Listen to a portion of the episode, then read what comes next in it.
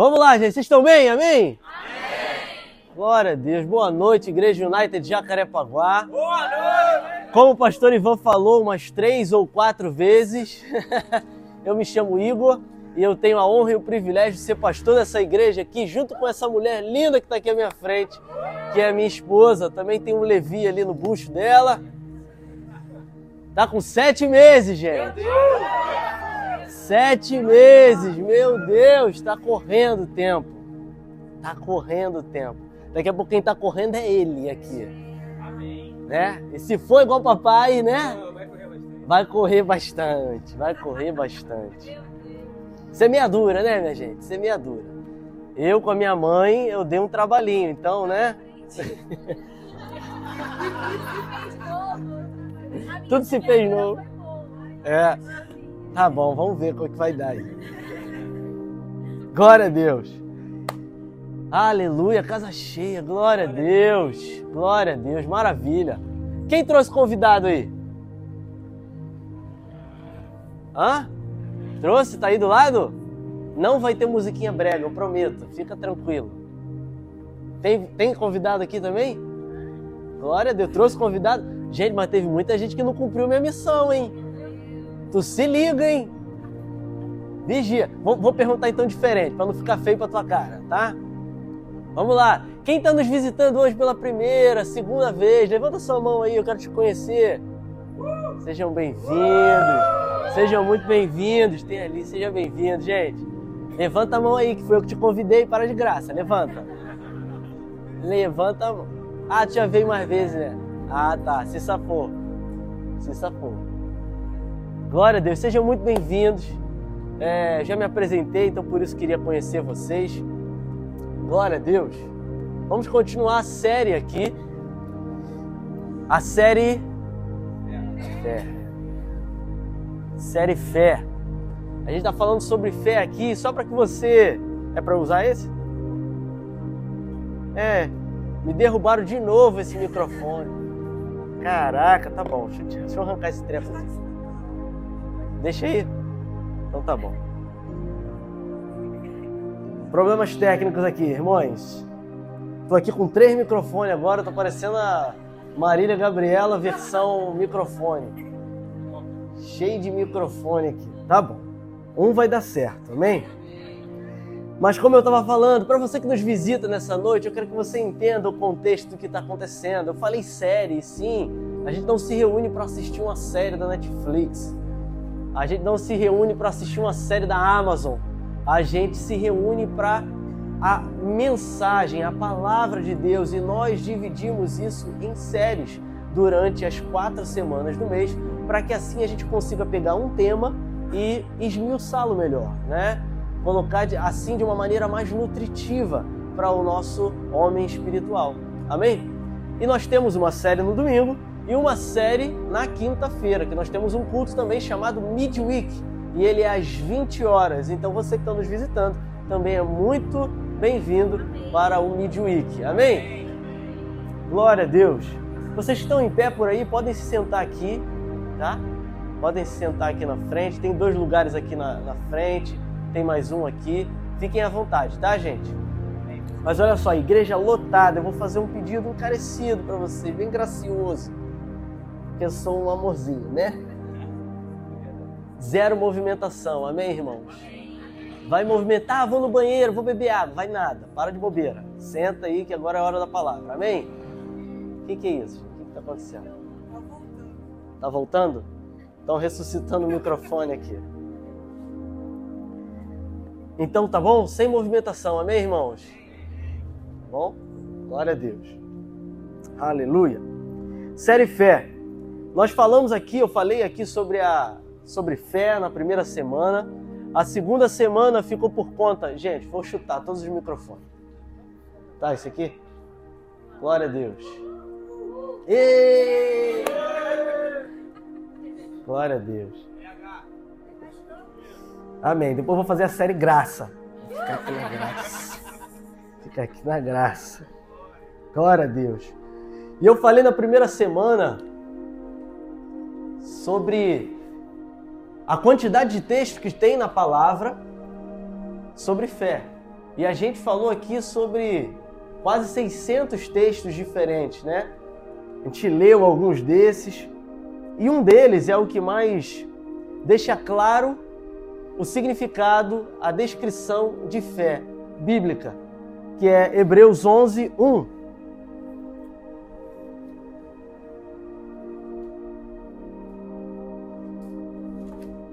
Hebreus 11, 1. Ora, a fé é a certeza.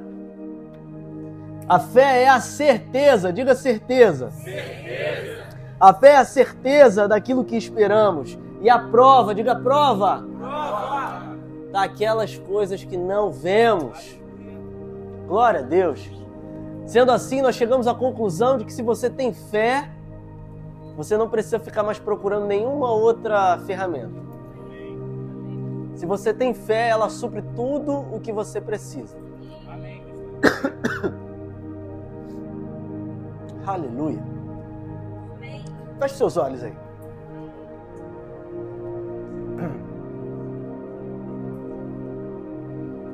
Aleluia.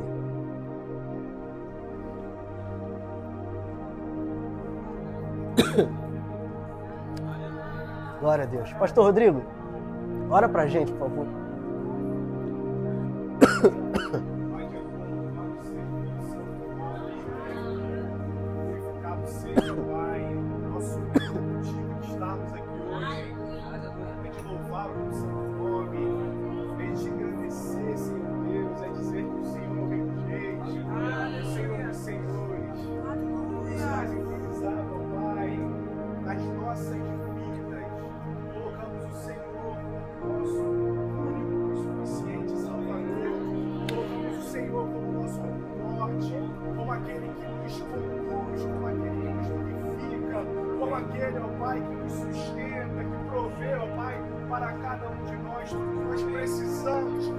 Necessitamos, Pai. Em nome de Jesus, nada em relação nessa noite. Venha poder sentir o toque do Teu Espírito Santo. Venha poder, ó Pai, ter a sua ferramentada, ó Pai, pela Tua palavra. E que nós possamos, ó Pai, sair daqui cheios do Teu Espírito, ó Pai, vivificados do Teu poder, Senhor Deus, para a glória do Teu santo nome, em nome de Jesus. Amém. Obrigado, pastor. A mensagem dessa noite você pode colocar como um título: Destruindo a Metáfora. A gente vai falar sobre uma fé de um nível um pouco diferente, um pouco acima. Porque a nossa fé muitas vezes é, por incrível que pareça, ela é diminuída ou inferiorizada por conta de mensagens. Porque veja bem, quem é bom de Bíblia aí? Dá um glória aí. Então vamos lá. Eu vou ver então. Vamos lá. Alguém me conta aí um pouco sobre a história da Arca de Noé. Quem, quem, quem se garante aí de me dar um resumão da Arca de Noé? E aí, Jackson? Tá bom. Que bom que você levantou a mão já. Dá um resumão aí. Pode pegar a prega? Dá, dá lugar, Vano. Dá lugar. povo chegou um determinado momento onde eles não tinham mais saída. Então o Senhor falou com Moisés: pega o cajado, toca nesse mar. Então o mar se abre para que o povo passasse. E no momento que o exército inimigo que estava contra eles começa a passar, o mar se fecha assim como o Senhor tinha falado. E esse mar aí não era uma metáfora, não, né? O mar se abriu mesmo. Ele disse e o mar se abriu. Não era tipo uma tribulação que ele estava passando, não era uma dificuldade financeira que ele estava enfrentando e aí deu essa metáfora para. Não foi, não. Abriu mesmo. O povo passou. E o exército se lascou todo. É isso mesmo. Essas histórias até então, só para que você tome notas aí, Gênesis 7 fala sobre a história de Noé. Êxodo 14 fala sobre o Mar Vermelho. Vamos ler rapidinho? Os egípcios com todos os cavalos, a partir do verso 9. Os egípcios com todos os cavalos e carros de guerra do faraó, os cavaleiros e a infantaria, saíram em perseguição aos israelitas e os alcançaram quando estavam acampados à beira-mar, perto de Piairote, de fronte de Baal-Zephon. Ao aproximar-se o faraó, os israelitas olharam e avistaram os egípcios que marchavam na direção deles.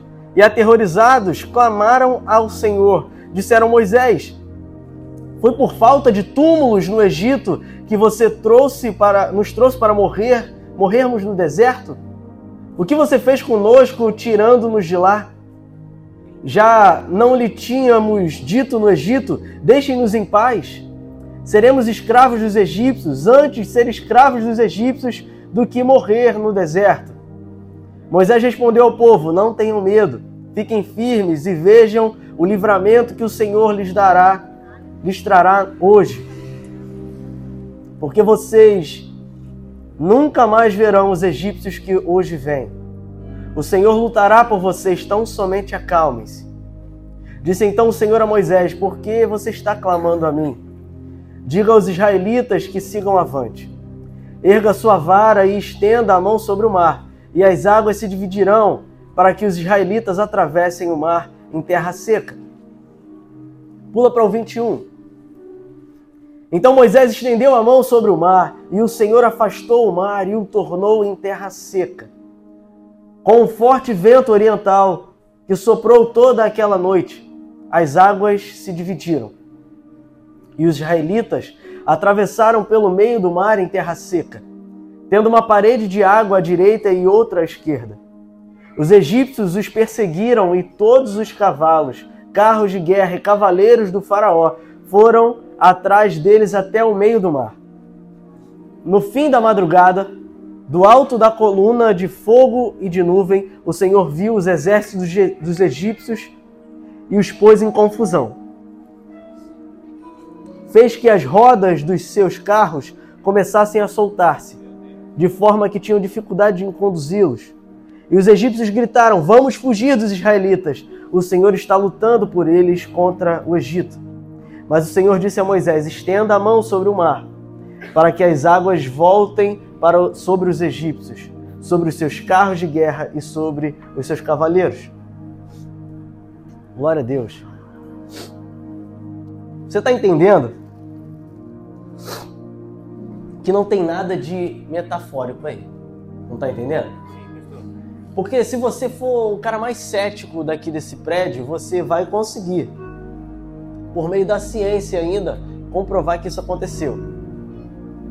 Porque pela história existem relatos de outros povos que confirmam esse, esse fato.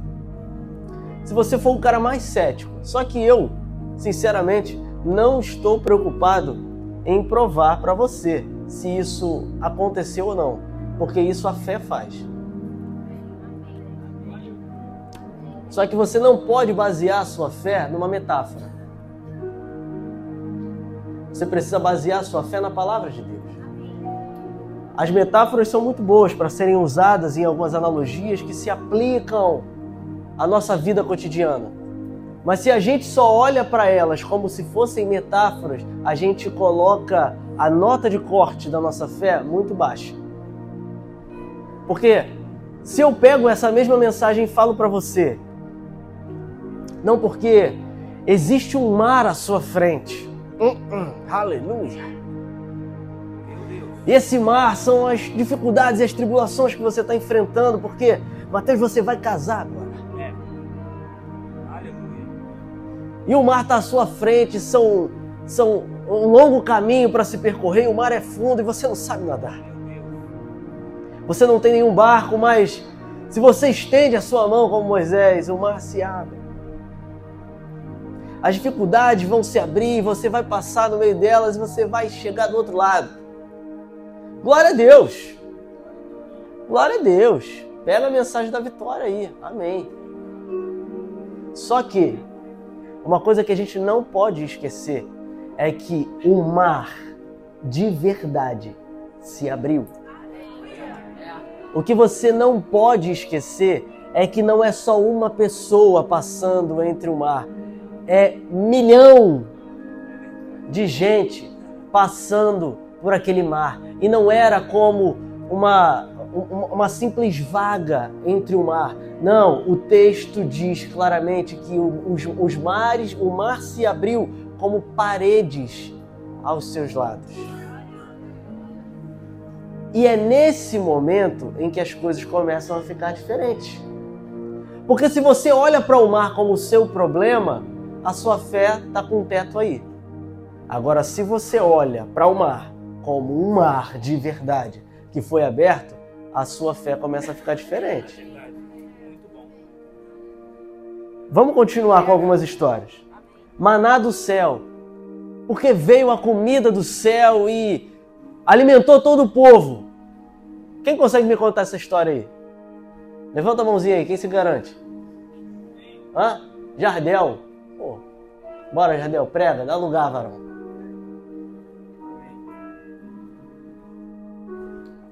Povo estava ali aguardando aquela chegada do local que eles estavam indo, a cidade, né? E o Senhor alimentou aquele povo. De manhã, bem cedinho, tinha que acordar bem cedinho e caía maná do céu e eles iam lá e recolhiam. E alguns estavam guardando aquele maná. Porque a fé deles era muito grande, né? Claro ou, não. ou não, né? O Senhor era o provedor daquele alimento. Como provedor daquele alimento, ele não ia deixar o pão faltar. Todos os dias, acordem cedo para buscar o alimento de vocês. Não precisa guardar. Conforme foi guardando, estragava, não dava projeções. Ou seja, o nosso alimento está sendo ministrado essa noite para nós. Então, alimentar. Glória a Deus. Obrigado, Jardel. Como ele falou, o maná, o que é chamado de maná, era comida, dizendo mais de uma maneira mais fácil, comida caindo do céu. A comida caindo do céu não era a, o favor dos homens chegando até você. Não era a, a, a falta de espaço que você tinha na sua empresa e o favor dos homens chegando até você e você conseguindo um espaço. Não é. É literalmente comida caindo do céu para um povo que tinha fome. Um povo que estava no deserto. No deserto. A gente já está falando de deserto. Chover, água, já dá ruim, meu amigo. Se tu esperar para chover água, já não, não, já não chega, né? Quanto mais comida mas choveu comida. Choveu comida. Choveu comida. E a confiança que se colocava era tão certa de que a, a, a certeza que se dava era: você não precisa guardar, como bem Jardel falou. Você não precisa guardar. Amanhã vai chover de novo. E o povo comia. E o povo se alimentava. E o povo não tinha falta de nada. Ele tinha desejos, tanto que pedia codorniz, enfim, mas isso é outra história. Mas vamos continuar aqui. Quem pode me contar a história de Josué parando o sol? Quem me conta? Quem é muito evangélico aí? Vamos embora.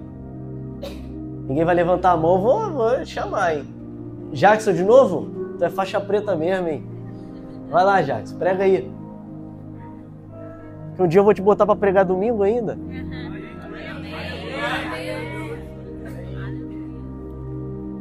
O povo de Israel saiu à batalha e estava vencendo os seus inimigos. Quando veio o final do dia, estava vindo o final do dia. E isso daria tempo dos seus inimigos se reaparem e a batalha continuaria. Então Josué e ora ao Senhor. Então ele se levanta e dá ordem ao sol e à lua para que parassem aonde eles estavam. E assim Israel continua a batalha e inimigos. muita fé nisso. Sol parou mesmo. Parou mesmo. O sol parou. Mas dá pra entender um negócio desse? Não dá. Não dá pra entender. Mas o sol parou. Parou. Parou. Quer uma explicação científica para isso? Não tem. Não tem. Mas parou. Não é um basta que você precisa dar nas, nos relacionamentos tóxicos que chegam à sua vida e você precisa dizer pare. Saia da minha vida. Não se trata disso. Se trata de uma batalha que estava acontecendo. E um homem, um homem, um homem de carne e osso, ele, direcionado por Deus, disse ao sol e ele parou. Isso é. A gente consegue ver aí, procorrer com a história. José do Egito, rapaz que recebeu uma visão do Senhor, recebeu um sonho do Senhor, mas por conta disso foi jogado, lançado dentro de, um, de uma vala, depois dado à escravidão, é preso. Tudo acontece com o camarada, ele é quase o Jó da época dele.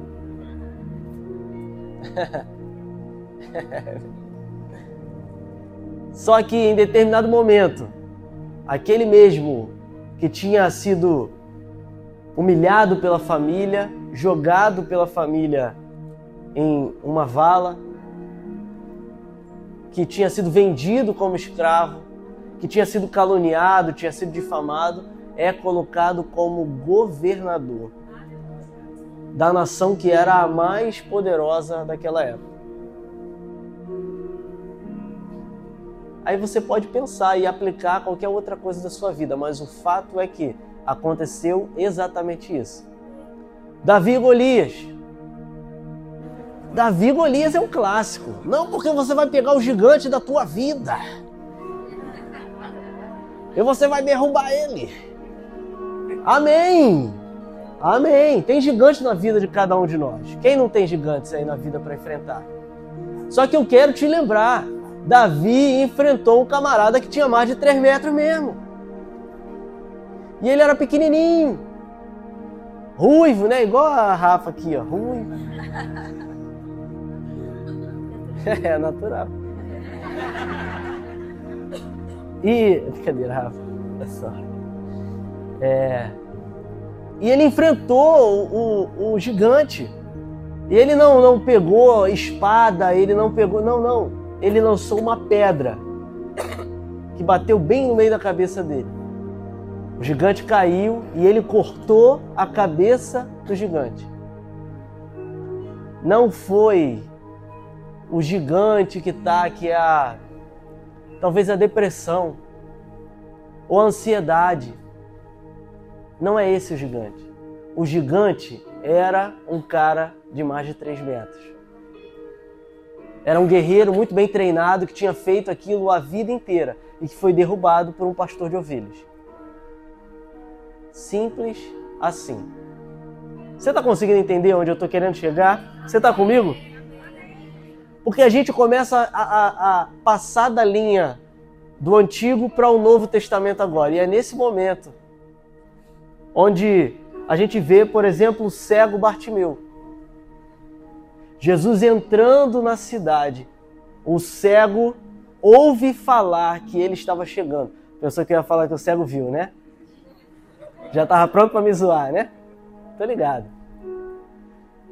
O cego ouve falar de Jesus. E ele começa a gritar: Filho de Davi, tem misericórdia de mim. Jesus vai até ele. Mesmo com todas aquelas pessoas dizendo: Cala a boca, para. Ele continua gritando: Filho de Davi, vem até mim. Tem misericórdia de mim. Jesus vai até ele. Pergunta: O que você quer que eu te faça? Ele disse: Eu quero ver. Jesus diz: A sua fé te curou. E ele começou a ver a partir dali. Eu não estou falando aqui de uma visão espiritual que você começa a ter, de uma cegueira espiritual que vai cair. Não, não. Eu estou falando de cegueira física. Ele era cego. Ele voltou a enxergar.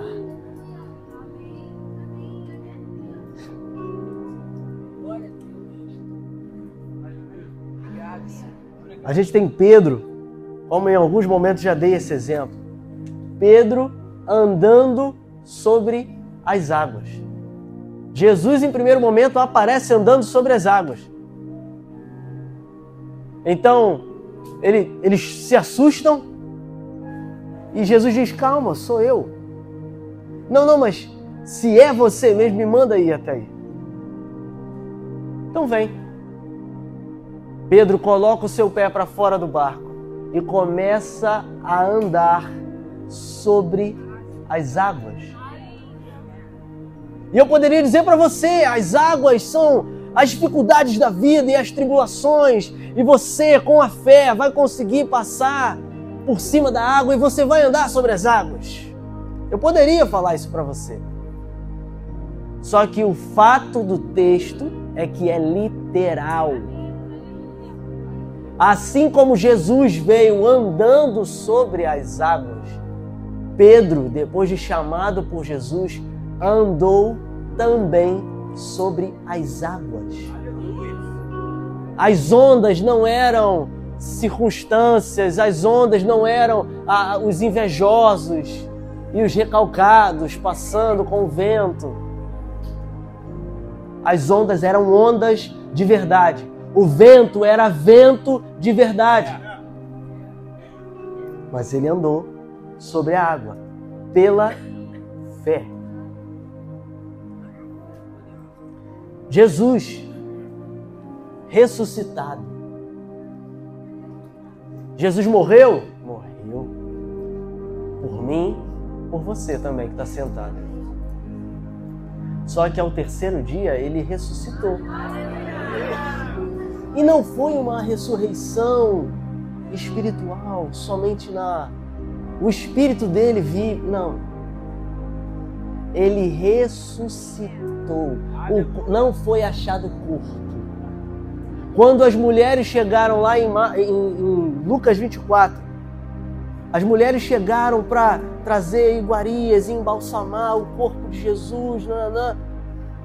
Alguém encontrou com elas e falou: Eu não sei porque vocês estão procurando aí dentro, entre os mortos, porque ele vive. Ele ressuscitou de verdade. Ele ressuscitou. Ele morreu a nossa morte. Ele morreu a pior morte. Mas o Espírito de Deus o ressuscitou dentre os mortos. E eu poderia pegar todos esses textos e aplicar com metáforas e analogias à sua vida. E tudo bem, não é errado fazer isso. Entenda? Não é errado fazer isso. Só que hoje eu quero trazer algo específico, especial a respeito disso. Porque se a gente sempre olha para as questões, os fatos da Bíblia, as histórias da Bíblia, colocando como se fossem os nossos problemas e as circunstâncias naturais que nós vivemos, na verdade a, palavra é só um livro de autoajuda. Onde vai lá, você consegue otimismo, uh, uh, uh. Grita, sabe aquele negócio de gritar? E vai que você vai conseguir. É otimismo, é autoajuda, é só que o livro, a palavra de Deus é um livro de fé. E agora eu quero que você só pare para pensar. Porque de todas essas coisas, com certeza você começou a pensar aí a respeito do, dos mares que você precisa atravessar. Você começou a pensar aí a respeito dos gigantes que você tem que, tem que enfrentar. Você começou a pensar aí no, no tempo em que para você parece que já está correndo demais e às vezes a tua vontade é parar o tempo, parar o sol, parar tudo. Porque parece que você está atrasado em alguns aspectos e você não consegue romper e você quer só parar tudo. Você pode ter pensado sobre isso. Você pode ter pensado sobre a visão que talvez você tenha perdido. A visão espiritual que você tenha perdido, a frieza em que você se encontra e o quão você queria ver novamente espiritualmente. Você pode pensar a respeito da ressurreição que precisa acontecer na sua vida, ou na vida de alguém da sua família, uma ressurreição de alguém que está desanimado e voltar o ânimo. Só que eu quero encorajar você a olhar para esses textos destruindo as metáforas. Porque quando você olha para um Deus que faz o mar se abrir, você olha para um Deus que para o sol, você olha para um Deus que faz cair comida do céu, você olha para um Deus que só pelo falar faz um cego voltar a enxergar. Você olha para um Deus que morreu no nosso lugar por amor a nós, morreu no nosso lugar e ainda ressuscitou ao terceiro dia. Ei, querido, o que, que é teu gigante? O que, que é a tua cegueira espiritual? O que, que é a tua depressão? O que, que é a tua ansiedade? O que é? Não é nada. Não é nada diante do nosso Deus. Porque o nosso Deus é imutável, Ele é o mesmo de todos os textos que eu li quatro mil anos antes de Jesus e prossegui até hoje. Ele é o mesmo Deus que continua fazendo sinais e maravilhas, milagres sobrenaturais muito mais do que mudando perspectivas ou ajustando a emoção de um ou de outro, ele continua curando enfermos, expulsando demônios, fazendo cegos enxergarem, fazendo mudos voltarem a falar, fazendo surdos voltarem a ouvir. Ele é o mesmo que continua fazendo coxos andarem. Ele é o mesmo. E quando você olha com esse olhar para a palavra e para toda a verdade que ela carrega, eu acho que até o medo se vai.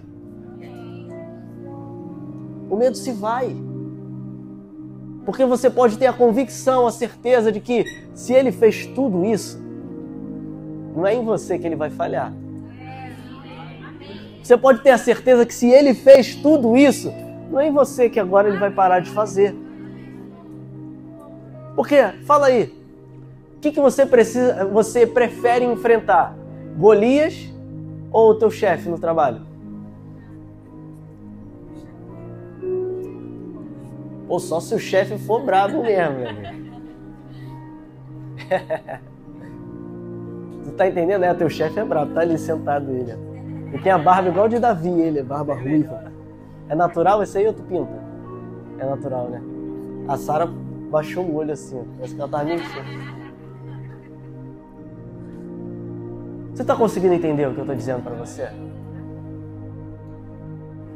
O Senhor pode mudar a sua vida, a sua história, pode mudar a sua circunstância de uma maneira muito mais simples do que você pensa. Porque por tanto olhar com essa ótica para as escrituras, você desce o teu nível de fé lá embaixo. Porque se você só aplica a todo esse sobrenatural que aconteceu, ao natural que está ao seu redor, você sempre tem a tendência de estar abaixo do teto. E talvez seja por isso que você ainda não rompeu com o que você precisa romper. Talvez seja por isso que o gigante ainda está diante de você. Talvez seja por isso que a muralha ainda não caiu. Talvez seja por isso que você ainda não andou sobre a água. Porque você só está jogando a sua fé lá embaixo, como se tudo o que está escrito aqui fosse meramente autoajuda. Só que nessa noite eu tenho um convite para você. Nessa noite eu tenho um convite para você se aliançar com esse Deus que fez o mar se abrir, que fez comida cair do céu que fez o sol parar, que fez José ser o governador do Egito. O mesmo Deus que curou o, o, leproso, que curou o paralítico, que curou. O mesmo Deus. Eu te convido hoje a se aliançar com Ele. Porque debaixo dessa aliança, debaixo dessa fé, na fé em Cristo Jesus, você não vai precisar temer nenhum mal. Porque o amor dele preenche você e abraça você de uma maneira que nenhum outro amor aí fora, nenhum pseudo amor aí fora conseguiu te abraçar até hoje. Ele vai conseguir ajudar você assim que você permitir. Porque, como a pastora Maria tem uma frase, pode ser agora ou quando você crê. Pode ser agora ou quando você crê. Porque se você disser é agora, eu creio agora, agora a sua vida vai ser mudada. Porque eu lembro da minha vida, quando os gigantes me atormentavam, eu corri para Jesus porque eu sabia que era só quando eu chamava pelo nome dele em que, mesmo sem conhecê-lo direito, ele me atendia por misericórdia e ele me resgatava das situações mais difíceis que eu enfrentava. E foi por saber exatamente isso, que era ele e somente ele, que quando eu chamava eu encontrava socorro, que eu corri. Eu corri e fui na direção dele e eu fui para a primeira igreja que eu, que eu encontrei. A pregação tocou o meu coração, a pregação como clichê gospel foi para mim. Eu entreguei a minha vida para Jesus e foi no momento em que eu criei toda a opressão maligna que estava sobre mim caiu. Naquela me... Naquele mesmo momento em que eu levantei a minha mão e falei: Jesus, eu quero, eu aceito, eu confesso, eu acredito, é você, meu Senhor e meu Salvador. Caiu. Eu cheguei na minha casa já diferente. Porque não mais temia quem podia me amedrontar. Agora, quem antes me, amedrontar, me amedrontava, sabia quem estava comigo. Agora você pode tentar, por meio de uma autoajuda, por meio de, da ciência, mandar o sol parar. Mandar o tempo em que você está lutando parar. Você pode lutar com os seus gigantes através da ciência ou do. Mas eu diria que se você realmente acreditasse nisso, você nem mesmo estaria aqui nessa noite. Até mesmo porque muitos de nós já tentamos muito por meio, por vários e vários meios. Investimos todo o nosso tempo, as nossas emoções e nos frustramos diante de toda e qualquer ciência humana. Mas tem algo dentro de nós que aponta para Jesus e diz que Ele é a solução que não há outro, não há nenhum outro que possa fazer aquilo que eu preciso que seja feito.